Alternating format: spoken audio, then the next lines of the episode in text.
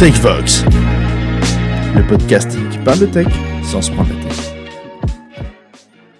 Bonjour à tous, chers auditeurs, et bienvenue sur TechVox, le podcast qui parle de tech sans se prendre la tête. Euh, Aujourd'hui, nous allons vous parler d'un sujet qui traîne déjà depuis quelques épisodes. J'en avais brièvement parlé dans le menu de d'il y a deux épisodes, si je ne me trompe pas. Je devais parler de Copilot Pro, j'en ai pas parlé et on a eu pas mal d'auditeurs qui étaient, qui étaient un petit peu déçus. Euh, donc ça y est, on, vous l'avait promis, vous l'aurez ce sujet-là. Euh, on va en parler tout de suite. Et euh, mes chers podcasteurs voulaient aussi parler de Kyoto et, et de tests. Je vous laisse deviner qui parlera des tests, c'est toujours le même. Donc on va, on va aborder tout ça aujourd'hui avec vous. Euh, rapidement, Copilot Pro, c'est quoi? Ça a été annoncé euh, récemment, enfin récemment, ça fait bientôt près de trois semaines, euh, le 15 janvier 2024 par, par Microsoft.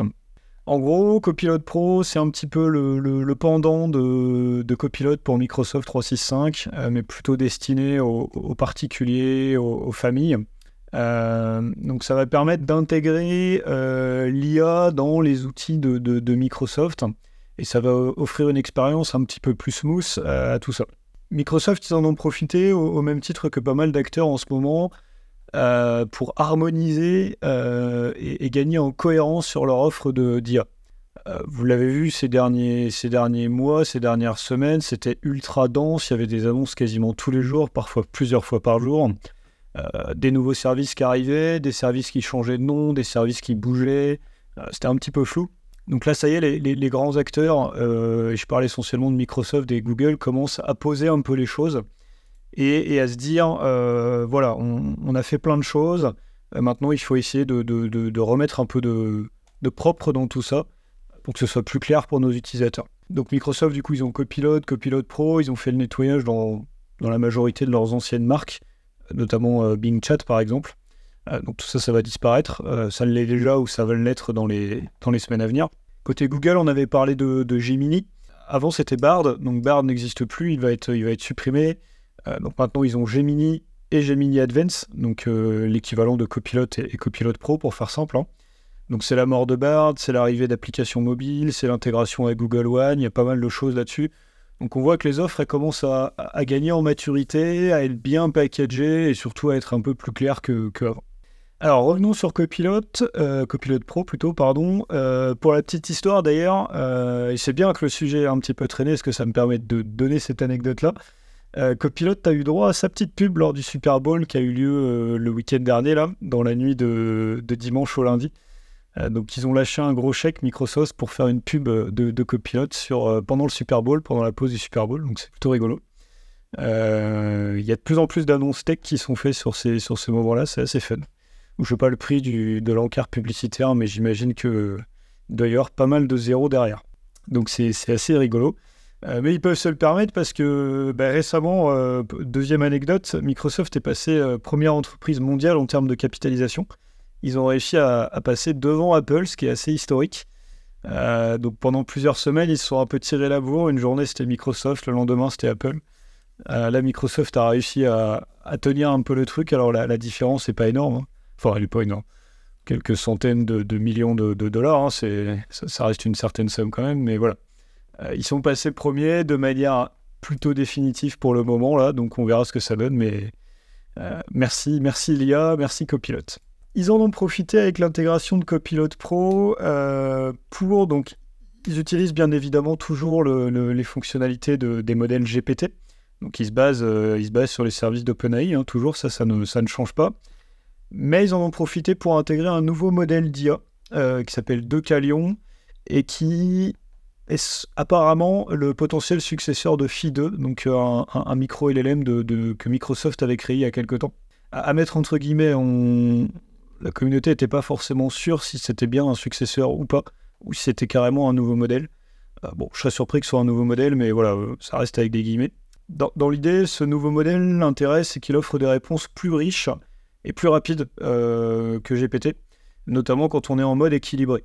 Euh, donc ça, c'est une nouvelle fonctionnalité qui a été intégrée dans Copilot euh, quand ils ont fait Copilot Pro. C'est cette notion de style de conversation. Quand on pose des questions à Copilot, on va pouvoir définir un style de conversation on va pouvoir lui dire d'être plus précis, d'être plus créatif, d'être plus équilibré. Et ça va jouer en gros sur un certain nombre de paramètres dans le modèle, notamment la, température, qui va permettre d'obtenir des réponses euh, bah, qui vont coller à ce que vous voulez. Par exemple, si vous voulez qu'il parte un peu plus en live, bah, vous allez pouvoir le mettre en créatif et euh, potentiellement il va vous sortir des choses qui sont un peu étonnantes, auxquelles vous ne vous attendez pas, mais qui pourquoi pas pourraient, pourraient être intéressantes. Donc en fonction des besoins que vous avez, c'est plutôt pas mal. donc ils ont complètement refondu leur, leur web UI là sur copilot.microsoft.com. Elle est beaucoup plus jolie, elle est beaucoup plus claire, elle est beaucoup plus moderne. Bon, est toujours très ressemblante à, à euh, pardon, à, ChatGPT. Mais bon, ça reste un, ça reste un chat, hein, donc il n'y a pas 50 façons de le faire. Ils ont accès un petit peu le, la valeur ajoutée sur des, euh, des tuiles qu'ils exposent dans, dans, l'application au démarrage, qui donnent des idées euh, sur, les, sur les possibilités de l'outil. par exemple, là, je l'ai sous les yeux, là, et il me propose plusieurs choses, comme sur un thème rire, écrire une blague drôle que, mes collègues trouvent, écrire une blague que mes collègues trouvent drôle, pardon, euh, ou encore euh, un item création qui me propose de rédiger un court essai qui analyse les mérites du revenu de base universel. Voilà. Bon, je ne veux pas toutes les faire, mais il me propose six tuiles là avec des idées qui me permettent de me dire, bah voilà ce que je peux faire avec l'outil. Et après, on va pouvoir itérer dessus, etc. brièvement, pour terminer, il y a aussi toute l'intégration avec la suite Office. Euh, donc tout ce qui va être PowerPoint, ce qui va être Excel, ce qui va être Word, Teams, Outlook, et qui va vous permettre de vous aider dans tous ces outils à aller plus loin, à gagner du temps et, à être plus efficace. Bon, pour citer quelques exemples en vrac, il y a par exemple créer une présentation à partir d'un fichier, à partir d'un Word par exemple, euh, ou euh, améliorer certaines diapositives avec des animations, avec du résumé, ce genre de choses, donc plutôt côté, côté PowerPoint. côté Excel, il y a des choses super sympas sur euh, créer des graphiques euh, à partir de données existantes ou créer des, formules à l'aide de prompts. Donc ça, ça peut être intéressant quand on n'est pas super à l'aise avec l'outil et, qu'on a un gros, un, gros volume de données, qu'on veut l'exploiter, qu'on ne sait pas forcément comment l'exploiter, c'est assez sympa. Euh, et après, sur Teams et sur Outlook, on va avoir pas mal de choses liées à la collaboration, au résumé de réunion et tout ça. Donc il y a, des choses intéressantes. Ça commence à venir, ça commence à être de mieux en mieux intégré et c'est plutôt cool. Et tout ça, donc pour Copilot Pro, c'est pour 22 euh, dollars par mois. Euh, donc l'intérêt de Copilot Pro, c'est essentiellement l'accès prioritaire, les performances, l'intégration dans 365, la création des images avec DALI. Euh, parce que la version gratuite de Copilot permet déjà de faire pas mal de choses sur différentes plateformes et, elle, est déjà, elle est déjà plutôt fonctionnelle, surtout vis-à-vis son prix de, de 0 euros. Voilà, j'ai fini, j'avais dit 5 minutes, j'ai débordé un peu. Je sais pas si vous aviez des feedbacks euh, ou, des, ou, des, ou, des, ou, des, questions ou des retours, je sais pas si vous l'avez utilisé vous de votre côté. Euh, mais en tout cas, je trouve que leur offre, elle est, elle est très séduisante. Je me demande en fait, il y a beaucoup de, solutions. Euh, si on a un chat GPT, et qu'on a un copilote dans Visual Studio et dans VS Code, je sais pas si on va aller, on va aller vers ce produit-là. Enfin, je pense que ça fait beaucoup de copilotes. Euh, je me demande si des profils euh, qui font pas plus de management pourraient plus l'utiliser que nous, euh, qui font du dev vis-à-vis de, des outils qu'ils emploient. Après l'intégration avec Outlook, je me demande ce que ça ajoute. Je sais pas si tu as eu le temps de regarder, parce que j'imagine ça t'intègre dedans pour la gestion des mails, peut-être automatiser des choses. Ouais, c'est ça exactement. C'est intégré dans l'outil. ça va t'aider à, à, rédiger des mails, ça va t'aider à, hum, à faire de la planification sur, euh, sur des, en mettant en rapport ton agenda et les mails que tu as reçus par rapport aux conversations que tu as faites, etc. Euh, il y a tout un, toute une série d'outils outils sur la, euh, la traduction. Si, si, tu travailles avec des, des, gens à, à l'étranger dans d'autres langues, ça va te permettre de traduire automatiquement tes mails à la réception et à l'envoi. de faire du résumé, etc. Bon, c'est souvent les mêmes fonctionnalités, mais voilà, ils ont mis la petite touche sur chacun des, sur chacune des plateformes, donc c'est quand même plutôt bien intégré. Après, j'avais vu un. C'était pas avec Copilot qui faisait ça, mais quelqu'un qui utilisait un outil qui enregistrait tous ses mails et tout, euh, tout ce qui se passait sur sa vie numérique. Et euh, la question de la vie privée se posait quand même parce que, euh, en fait, l'agent, pour être efficace, il a besoin de connaître des choses sur toi. toi, par exemple, si tu veux automatiser des mails, bah, il faut qu'il sache que tu as déjà parlé avec les personnes. Donc, en gros, tu lui donnes accès à toute ta boîte mail faut, faut voir. Si j'avais un outil comme ça, je partirais sur un outil Microsoft, euh, évidemment, plutôt qu'un outil open source ou, euh, ou, quelque chose comme ça, parce que c'est faut pas oublier qu'il y a quand même un gros risque de sécurité, à mon avis. Ouais, je suis d'accord avec toi, c'est toute la problématique de est-ce qu'on confie ça à un grand, acteur comme Google, comme Microsoft, comme OpenAI, ou est-ce qu'on utilise une solution open source, ou encore euh, une solution tiers que, je trouve intéressante aussi, euh, c'est le fait d'avoir un LLM en local sur ton, sur ton poste. Les performances, les possibilités, les intégrations sont, sont pas les mêmes. Hein. On, est, on est loin de l'expérience offerte, mais néanmoins, on, on a cette, euh, cette garantie de confidentialité et de sécurité qui est, qui est, qui est un peu plus forte. Question de question d'équilibre, question de choix. Après, en termes de perf, je pense qu'on en a déjà parlé, mais je pense qu'on va arriver à un stade où les entreprises vont avoir leur propre LLM euh, en local chez eux, quoi. Et là, niveau performance, je pense que ça sera OK. Niveau sécurité, on sera, on sera pas trop mal aussi, quoi. Je pense que c'est temps que ça se démocratise, mais on n'est pas si loin que ça, à mon avis, de, de, ça. Même s'il y a un peu derrière, hein, ça, on en est tous conscients, mais euh, on va y arriver, à mon avis. En fait, moi, j'ai l'impression qu'on arrive à un moment où, euh, dans un ordinateur, tu auras un nouveau composant dédié, quoi qui va être euh, comme euh, il y avait les cartes graphiques, euh, la RAM, bah, tu auras ton TPU ou, ou, un truc comme ça. Tu auras, vraiment une carte dédiée à, ton LLM en, local. Voilà, donc ben, je tenais à vous présenter ça. On, en reparlera évidemment parce que ça bouge énormément ces choses-là. Là. Maintenant que les offres commencent à se stabiliser, on devrait essayer peut-être de, de capter une tendance vers l'un, vers l'autre. Sachant que je reste convaincu que bon, les outils sont quand même assez différent en termes d'usage derrière, en termes de capacité. Donc, euh, donc on verra. Wait and see. Euh, eh ben écoute, euh, Baptiste, je te laisse la main. Tu voulais parler de Kyoto, je crois. Donc déjà pas mal débordé. Je te laisse, je te laisse enchaîner. Exactement. Bah, merci beaucoup, Mathieu. alors moi, j'ai parlé de Kyoto. J'ai plus introduire le sujet Kyoto. Je pense qu'il y aura peut-être un, deuxième épisode où on ira peut-être un petit peu plus en détail, mais au moins introduire les, les possibilités. Qu'est-ce que Kyoto? Kyoto, c'est un générateur de SDK euh, de, clients HTTP euh, sorti par Microsoft. Ça date de l'année dernière, c'était en preview l'année dernière. Il est sorti de manière officielle en, fin d'année 2023. Euh, ça permet, donc, ce que je disais, ça permet de générer des SDK pour des clients HTTP pour plusieurs langages, notamment il y a C Sharp, Go, Java, TypeScript, etc. Plusieurs, plusieurs cas d'usage. Et ça, ça, a plusieurs avantages, à mon sens. Euh, J'ai essayé de partir sur deux axes. Le premier axe, ça va être qu'est-ce que apporte Kyoto par rapport à un SDK euh, classique, typiquement, euh, Microsoft Graph ou un SDK Spotify, je pense qu'ils vont proposer aussi. L'avantage de Kyoto, c'est que on va pouvoir sélectionner uniquement ce dont on a besoin. Donc ça, c'est un premier gros point. Euh, je ne sais pas si certains d'entre vous ont déjà utilisé Microsoft Graph, mais euh, le SDK de Microsoft Graph est assez imposant parce qu'il utilise énormément de choses. Il, récupère énormément de choses. Typiquement, avec Kyoto, ce qu'on va pouvoir faire euh, dans le cas d'une interaction avec Microsoft 365, bah, dans mon cas d'usage, si je veux récupérer uniquement les documents, bah, je vais sélectionner uniquement les API liés aux documents. J'ai pas besoin de récupérer tout ce qui est lié aux API Teams, aux API des utilisateurs, aux API des SharePoint, etc., etc. Ça, c'est un cas d'usage déjà que je trouve assez intéressant de réduire euh, vachement la, la, librairie, enfin le SDK que va avoir en, en retour. Premier cas d'usage.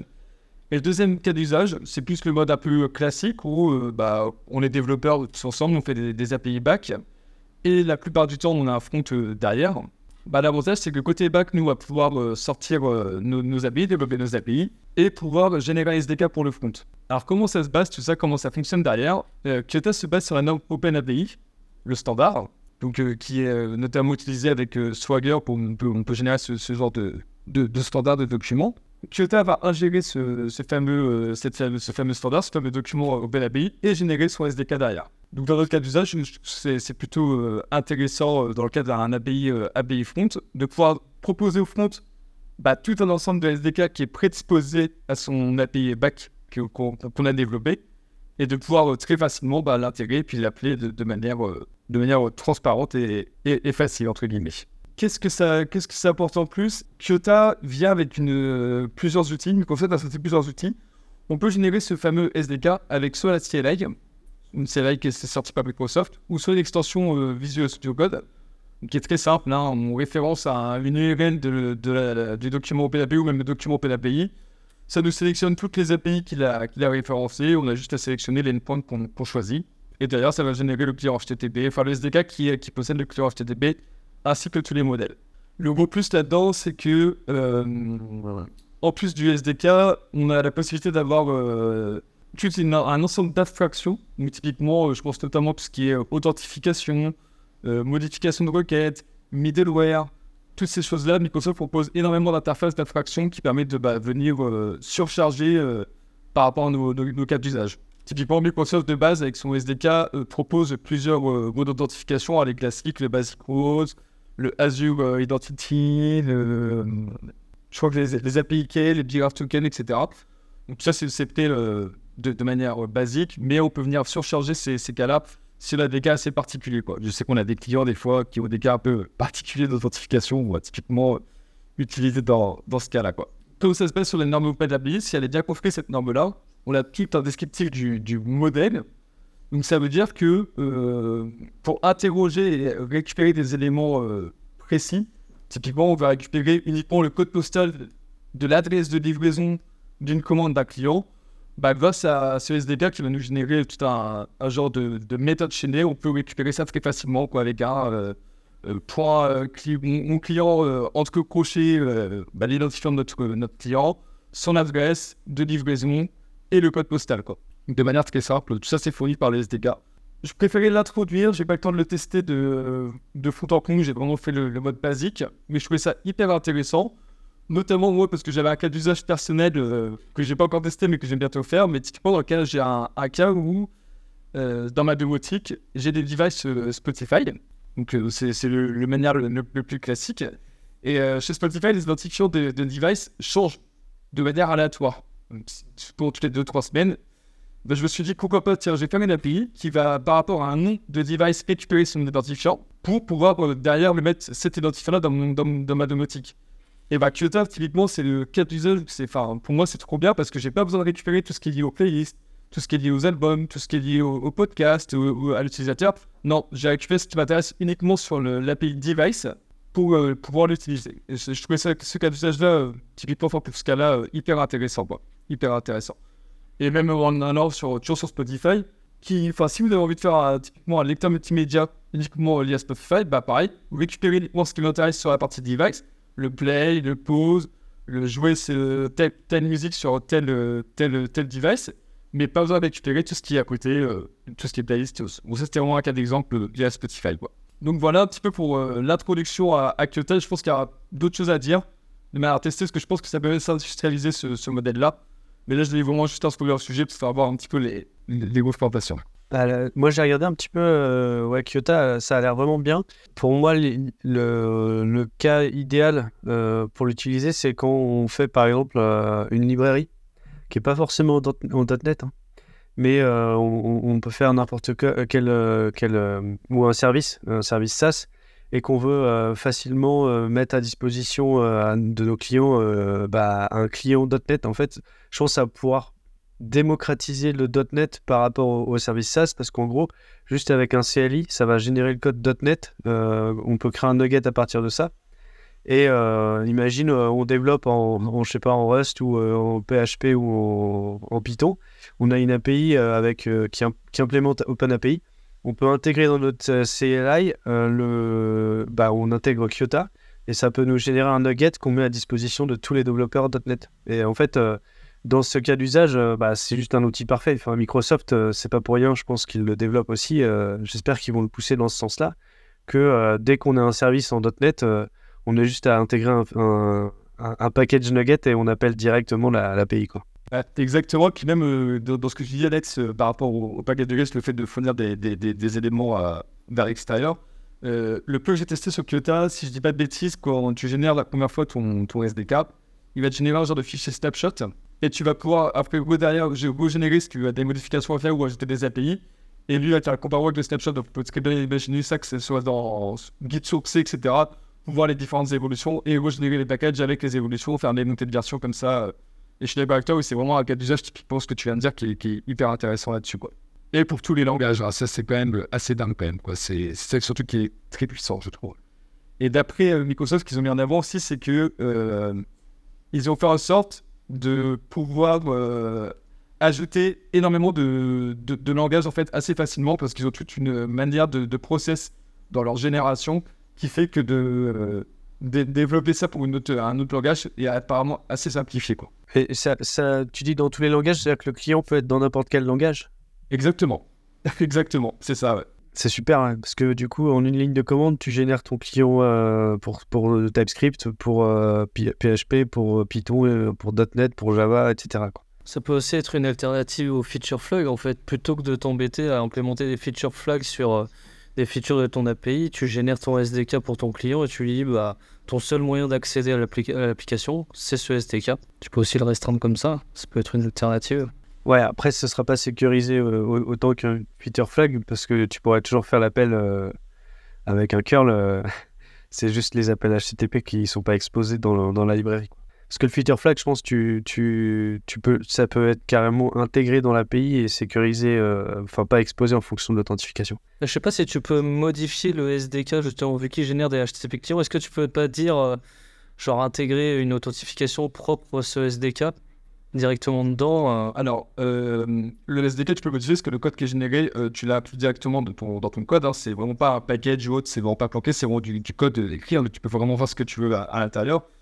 Par contre, pour les cas d'usage, que tu disais pour l'authentification ou autre, comme il y a tout un ensemble d'interfaces, d'abstractions qui est fourni par, par Microsoft, enfin, du moins par la génération du SDK, bah, tu as juste à implémenter ces interfaces-là pour avoir ton modèle custom d'authentification, de, de repository builder, de, de middleware, etc. Allez, là où toute la force, c'est vraiment l'évoluti- l'évolutivité, j'arriverai jamais avec ce mot-là, je suis désolé, de, de, de ça, quoi. C'est vraiment... Et euh, ce qui met en avant aussi, grâce à cet euh, ensemble d'abstractions, c'est qu'en plus de générer le SDK, tu peux faire des tests sur le SDK. Comme tout est en mode interface, bah, tu as juste à, à invoquer ces interfaces-là pour pouvoir faire tes tests militaires. Et c'est comme ça qui est assez puissant aussi. C'est que pour ceux qui avaient un petit peu peur de ce qui était généré derrière, que c'était pas trop sûr, ou niveau sécurité, niveau test militaire, etc., bah là, tu peux venir mettre tes tests unitaires sur les SDK que tu as généré, que tu as. Et ça, c'est assez intéressant aussi. Quoi. Elle est là la force de l'outil par rapport à d'autres que- qui, existent aujourd'hui. Super, ben merci Baptiste, c'était super intéressant. Euh, on manquera pas de vous reparler de cet outil-là prochainement. Euh, on voit que sur GitHub, là, les, les milestones et la roadmap est plutôt, plutôt claire. Il y, a, pas mal de, sujets qui sont en cours, euh, qui sont en attente sur euh, C Sharp ou, d'autres langages. Donc j'ai l'impression que la, communauté a répondu présent sur, euh, sur cet outil et qu'il y a une appétence euh, pour, l'utiliser. Donc c'est plutôt une bonne nouvelle. Euh, eh ben merci à tous, c'était top. On va pas parler du sujet de Julien tout de suite parce qu'on a, débordé un peu sur le chrono, mais rassurez-vous, promis, vous l'aurez pour la semaine prochaine. En tout cas, d'ici là, eh bien, développez bien et à la semaine prochaine.